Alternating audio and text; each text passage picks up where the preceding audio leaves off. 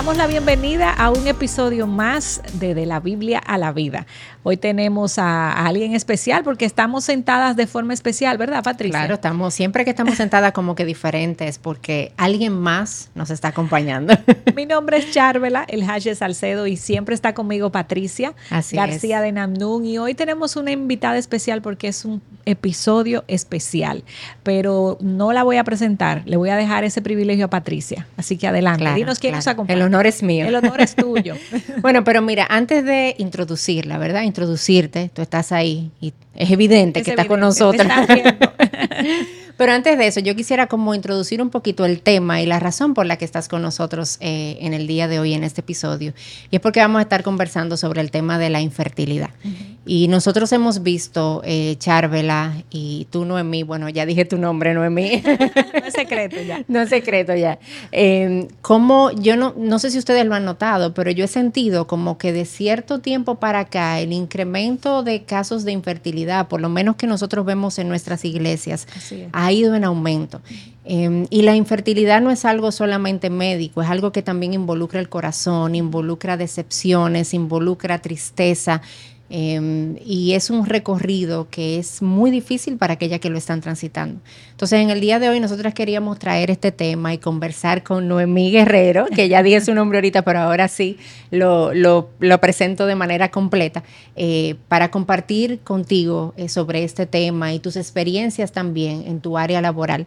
Pero antes de entrar de lleno al tema, nos gustaría saber un poquito de ti. Cuéntanos quién eres, qué haces eh, y lo que quieras contarnos también. Claro, bueno, como ya me introdujeron, soy Noemí, guerrero. Por gracia del Señor, conocí al Señor eh, a temprana edad. Tuve la bendición, el privilegio de crecer en, un entorno cristiano y el Señor me salvó a los ocho años. Yo recuerdo el momento en que le entregué mi vida al Señor. Eh, me congrego en la iglesia Ivo, del pastor Otto Sánchez, soy casada, mi esposo Roger Peralta, y tengo dos hermosos tesoros, que son Roger Davino Elia. Eh, a nivel laboral ya tengo cerca de 14 años trabajando como ginecólogo obstetra y me codeo diariamente con estos temas de la infertilidad, de trastornos en el sistema reproductor femenino. Y es un tema que es muy, muy, muy difícil. Es un tema sensible, muy sensible, por todas las connotaciones que habías mencionado anteriormente. Entonces estamos aquí. Pero gracias por la invitación, gracias eh, por todo el privilegio de poder estar aquí y es una bendición estar compartiendo con ustedes. Y gracias a ti, Noemi, por, por querer ayudarnos a ampliar este tema, porque ni yo ni Patricia sabemos de esto. Lo único que sabemos es que hay, un, hay corazones ahí eh, latiendo, doliéndose por, por esto y queremos dar luz y ver qué Dios ve, cómo Dios ve esto. Pero desde el punto de vista médico, eh, es la primera pregunta que te queremos hacer. ¿Qué es la infertilidad? Tú como médico, ¿cómo la pudieras definir? Claro, la infertilidad es una enfermedad del aparato reproductor femenino o masculino, en el cual es imposible para una pareja procrear en un transcurso de un año teniendo relaciones sexuales de manera frecuente, sin ningún tipo de protección. Ya cuando una pareja tiene este tiempo de 12 meses expuesta a intimidad sexual, y no logra concebir un embarazo, se diagnostica con infertilidad. Entonces hay un tiempo. Sí, interesante. Exacto, hay un tiempo como específico para poder llamarlo infertilidad. Infertilidad. Hay muchas personas que van a la consulta porque dicen, doctora, yo tengo tres meses eh, buscando bebé, no he quedado embarazada, quiero saber si soy infértil, tengo seis meses. Pero el tiempo promedio en que una pareja sana logra una gestación es aproximadamente un año. Entonces, por eso se le cataloga este periodo de tiempo antes de darle el diagnóstico de infertilidad claro. y, a una pareja. Y es importante como eso que tú mencionas también, porque nosotras, yo misma he visto eso, o sea, mujeres cercanas que dicen, mira, que yo tengo dos meses, yo creo que yo estoy luchando con infertilidad, entonces como no, espérate, hay un tiempo todavía que debe transcurrir antes de llegar a, un diagnóstico como ese, ¿cierto? Así es. Y como mencionabas, eh, actualmente se considera que una de cada seis personas lidia con problemas de infertilidad. Una de cada, wow. Sí, se estima que aproximadamente 46 millones de parejas, eso es según el último informe de la OMS, ahora en abril del 2023, mm. hicieron un estudio eh, por el tema de, la frecuencia de la infertilidad. Y hay aproximadamente 48 millones de parejas que están buscando tratamiento y luchando contra la infertilidad. Entonces es algo que nos compete, compete al pueblo del Señor, es parte de, la, humanidad. Sí, parte de nosotros. Así es. Y en ese mismo sentido, Noemí, que tú mencionas, ahora hablas de, la palabra tratamiento, ¿verdad?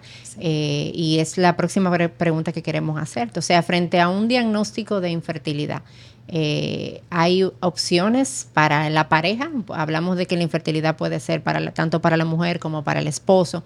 Eh, y número dos, o sea, muy atado a esa parte, es cuál es el papel de Dios en todo esto. O sea, eh, cómo entra Dios en la ecuación o cómo está, porque Él siempre está dentro de la ecuación, ¿cierto? Me encanta la pregunta porque me he dado cuenta que dentro del pueblo cristiano podemos decir que hay una especie de tabú o de miedo de buscar ayuda cuando hay infertilidad. Ahí veo, muchas veces veo dos extremos. Veo extremos de que el Señor es soberano, entonces yo no voy a hacer nada y voy a esperar en el Señor porque si hago algún tratamiento, puede ser que yo tenga falta de fe. Me he encontrado con personas así. Eh, sin embargo, hay otro extremo, que es como si la fertilidad dependiera de mí y yo voy a hacer todo lo que está a mi alcance para alcanzar, eh, poder procrear, poder tener hijos. Entonces, la respuesta es que sí hay tratamientos de infertilidad. Hay tratamientos de baja complejidad y hay tratamientos de alta complejidad. Estos van a responder a la necesidad de cada paciente. Hay muchas causas eh, de infertilidad, ya sean masculinas o femeninas. En países como el nuestro, que es un país en vía de desarrollo, la principal causa de infertilidad es secundario a enfermedades de transmisión sexual o a infecciones recurrentes vaginales que no fueron tratadas. Al estas infecciones no tener tratamiento, obstruyen las trompas y entonces en países como el nuestro, el tratamiento de las trompas o la permeabilidad de las trompas puede ser una opción de tratamiento. Hay otras causas como son la endometriosis, el síndrome de ovario poliquístico, alteraciones eh, hormonales, que también con un tratamiento la persona puede llegar a procrear. O sea, tengo una enfermedad, recibo tratamiento y esa enfermedad lleva a que tenga un hijo o pueda procrear. Pero en otro sentido hay personas que definitivamente causan con una infertilidad que no es tratable.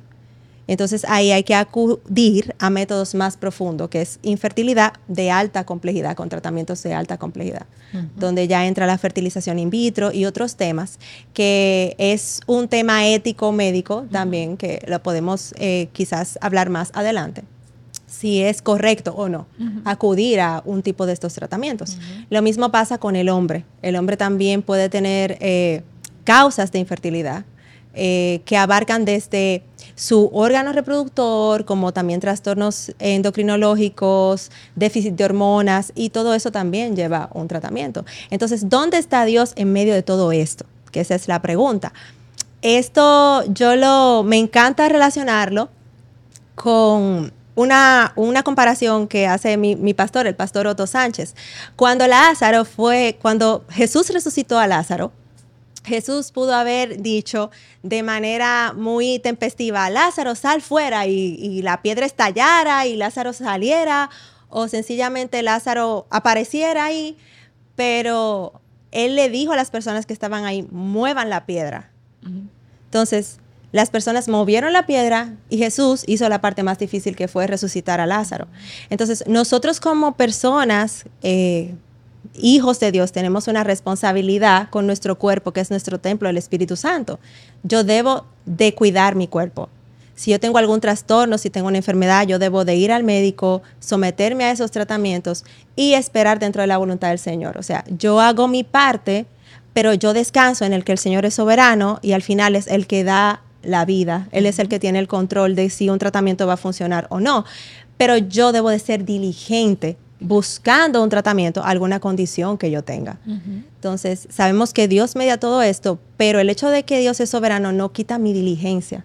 yo tengo que cumplir mi parte. Claro, claro. Y, una parte antes de la próxima pregunta, porque mientras hablaba recordaba de algo. Eh, como de, en mi misma experiencia con este tema también, o sea, hubo un momento donde apareció esta opción de una operación que yo decía, bueno, ya, llegó lo que nosotros estábamos esperando, eh, ya después de esto vamos a tener hijos. Y yo recuerdo cómo muy sabiamente eh, el pastor Miguel, y en ese momento mi esposo y yo nos congregábamos en la IBI, él le cuento de la operación y él me dice, ah, pero qué, muy, qué bueno, muy bien, hágansela, eh, porque esto es algo que, que, tiene que ver con la salud de ustedes. Pero él me dijo algo muy importante y, fue, cuídate de no poner ahí tu esperanza.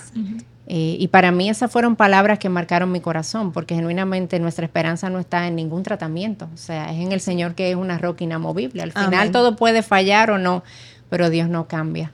Entonces, eh, qué bueno que puedo compartir eso con nosotros. Sí, y gracias por poner el ejemplo de Lázaro, de cuando se remueve la piedra. Y también yo quisiera agregar ahí, cuando Lázaro salió, Jesús le dijo a los que estaban afuera, remuevan sus vendas. También hay una participación de la comunidad en este proceso de, infertilidad, de la familia, de los amigos, que tenemos que acompañar a, esos, eh, a, a esa pareja que, que es, eh, que no es fértil. A mí, yo oí eso una vez de Jairo, a mí me encantó, porque le preguntaban en el caso de usted, de, Patricia y Jairo, que quién era infértil. Eh, y Jairo decía, la pareja es infértil. O sea, esto no es un asunto, como tú decías ahorita, de, de hombre o mujer, pero yo te quería preguntar eso. Eh, a veces se tiende a ver como la infertilidad como un problema de la mujer. Que tú, como médico, ¿qué tú pudieras decir? De hecho, casi siempre cuando se va a la consulta de infertilidad, llega la esposa sola. Y en ese momento uno devuelve la consulta, dice, no, es que la consulta de infertilidad es en pareja, porque el problema es la pareja. Entonces, eh, en ese sentido, no hay consulta de infertilidad si no están los dos presentes.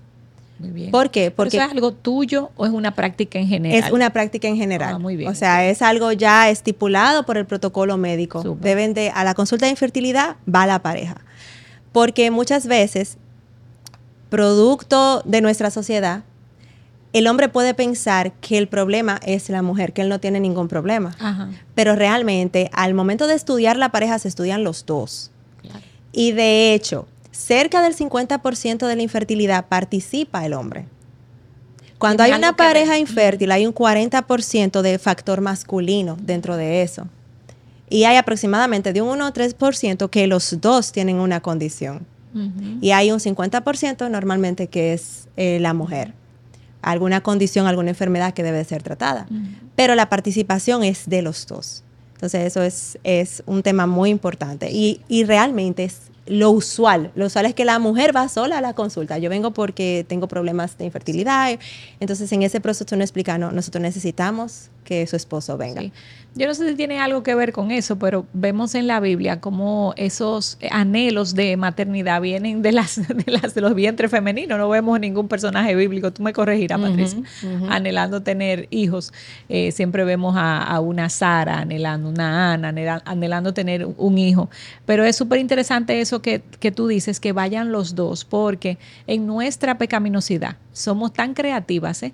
y tenemos que recordar que esto es un asunto, una decisión. Si yo voy a, optar por un tratamiento, hasta por ponerme unas hormonas, esto es algo que los dos deben de estar de acuerdo. El, embarazo no es unilateral, ¿verdad? Es, es, un, asunto de la pareja. No, y, y, en ningún momento yo debo pensar, porque también es una tendencia que, que probablemente tú has visto, de que la mujer piensa que el hombre no le duele eh, el, este, este proceso de infertilidad, pero es simplemente que nosotras las mujeres lidiamos de una manera muy diferente con el dolor que lo hacen los hombres. Nosotras lo dejamos ver eh, de una manera más clara y más directa que a lo que los hombres hacen. Y eso no quiere decir que ellos no les duela. Eso no quiere decir que a ellos no les importa. Eso es cierto. Que no lo anhelen. Nosotras las mujeres lo expresamos más. Los hombres lidian con estos problemas de otra forma. Lo mismo pasa cuando una pareja decide eh, hacerse la cirugía para no tener más hijos. Es una decisión que debe, que es lo contrario de lo que estamos hablando, pero igual es una decisión que debe ser de pareja. Claro. O sea, no es correcto que la mujer diga, no, ya yo no quiero tener más hijos, yo me voy a operar, pero que el esposo no esté de acuerdo. O sea, tanto en búsqueda de procrear como en, en, búsqueda de decir, ok, creo que tenemos los hijos que el Señor nos, nos ha permitido tener, es algo que debe de ser en conjunto. Es una decisión de parejas. Sí, así es. Y mira, al principio no mencionábamos cómo esto de la infertilidad, obviamente está el aspecto médico eh, de todo esto, pero también está el aspecto del corazón. Eh, porque la infertilidad involucra dolor, involucra decepciones y ciertamente es algo de la pareja, pero este episodio, ¿verdad? Y este podcast siendo para mujeres. Enfoquémonos un poquito ahora en, las mujeres. ¿Cómo tú has podido ver que quizás diferentes mujeres lidiando con infertilidad eh, manejan el dolor de una manera quizás incorrecta eh, en medio de este proceso? Yo creo que el primer paso que muchas pacientes lidian con esto es la negación. Es como decir, no, esto no me está pasando a mí, eh, yo, no, yo, no, yo no tengo ningún trastorno, yo no tengo ninguna enfermedad, eh, yo no voy a hacer ese tratamiento, esas hormonas me van a hacer más daño que bien, y entrar como en una fase de yo voy a de postergar el tratamiento. Eso es muy común. A veces llegan pacientes con endometriosis, con quiste, que ameritan alguna intervención quirúrgica o ameritan un tratamiento hormonal de largo plazo antes de intentar buscar eh, eh, embarazo de manera intencional. Y me doy cuenta que muchas posponen el tratamiento porque como que no lo creen, que, que ellas están pasando, por eso. Entonces entran como que en, esa parte de negar lo que en realidad está aconteciendo. Otra forma es la ansiedad. Bien hablábamos del principio, que cuando tienen dos meses en búsqueda se ponen ansiosa eh, y a su vez médicamente hablando, la ansiedad es un enemigo del embarazo, porque la ansiedad libera cortisol, el cortisol desencadena una serie de hormonas que producen ovulación, o sea, que médicamente hablando, la ansiedad está mal. Imagínate espiritualmente hablando, Exacto. ¿verdad? Mucho más. Entonces, eh, y también lidian eh, con el sentimiento de buscar un culpable.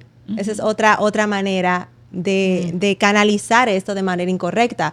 la culpable es ella por, porque ella no me ha podido procrear hijos o el culpable es él porque en su familia hay antecedentes de infertilidad también. Y entonces existe esa tensión entre pareja intentando buscar un culpable para buscando menguar o sentirse bien, pero eso habla mucho de la actitud pecaminosa de nuestro corazón. Claro, así es. Entonces, eh, una de las eh, conversaciones que tengo eh, ya no tanto con pacientes, porque a veces como médico uno se estanca en la, en la parte de paciente, pero en personas que ya van buscando consejería en la iglesia, uno va como, ¿cuál es la razón de tu corazón? ¿Por qué quieres tener hijos? O sea, esa es la razón.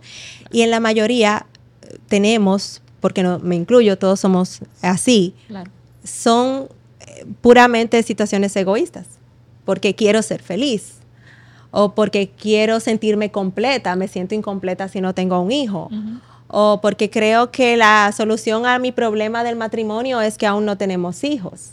Entonces, todas esas son formas incorrectas de lidiar con el problema de la infertilidad. te quería, tú hablaste de la culpa ahorita. Queríamos volver a enfatizar eso porque lo he visto eh, alrededor de mí de amigas que que no han podido procrear y piensan, wow, lo hice mal o tardé mucho. Muchas que vienen de un trastorno, de un trasfondo eh, mundano, me hice un aborto en el pasado, Dios me está castigando. Muchas piensan esa, esa, esas cosas, pero no necesariamente es eso, sino que es la voluntad de Dios el no da, el no, el que, el que tú no seas fértil en este momento. Tú como médico y con la combinación de mujer que, que cree en el Señor, ¿Cómo tú ayudas a un paciente a lidiar con la culpa? ¿Qué tú le dices? O si ellas te están viendo ahora, ¿qué tú le dirías a una de ellas que está lidiando con ese sentimiento de culpa médicamente y, también espiritualmente? Me tocó mucho el ejemplo que diste de mujeres que se han realizado abortos eh, inducidos y entonces tienen problemas para procrear después. Me ha tocado. Porque sí afecta. En más de una ocasión. El haberse hecho un, aborto sí afecta. En ocasiones sí. Ok. En ocasiones sí, dependiendo de qué tan traumático fue el aborto, deja secuelas en el sistema, eh, en el aparato reproductor femenino. Este, pero vamos a la palabra. Al final, nuestra fuente es el Señor, nuestro descanso es el Señor. Eh, me dice el Salmo 139, mi embrión vieron tus ojos. Eh, y nada de ello fue fuera de tu propósito. El Señor tiene un propósito con, todo eso. Y el hecho, creo que toda pareja que pasa por el problema de la infertilidad lidia con el sentimiento de frustración y de culpa pasan por ese proceso. Nosotros vemos en, en Génesis cómo Raquel decía, dame un hijo o me, O me muero, de la desesperación. Y él su esposo le respondió, ¿soy acaso yo Dios que te ha cerrado la matriz? o sea, es. Eso, eso es así. Entonces, al final, nosotros debemos de descansar en la voluntad del Señor. Amén. Es lo que cuando una paciente va a un tratamiento de infertilidad de baja complejidad o de alta complejidad, yo siempre termino la consulta diciendo, descansa en el Señor. Es. Tu esperanza no esté en el inductor de la ovulación, tu esperanza no esté en la in vitro o en la inseminación, tu esperanza tiene que estar en el Señor. Estamos tratando una causa médica, pero debemos de descansar en Cristo porque al final es el dueño, Señor y dador de la vida. Si una in vitro funcionó o no, al final él fue el Señor que permitió que funcionara. Entonces debemos de descansar meramente en el Señor, porque dice la Biblia que su voluntad es buena, es agradable y Es perfecta. perfecta. Sea un positivo para tener un hijo o sea un positivo para no tener un hijo engendrado, porque también el Señor puede darte la opción de tener hijos del corazón. Claro que sí. Entonces, eh, eso es lo principal, descansar en el Señor.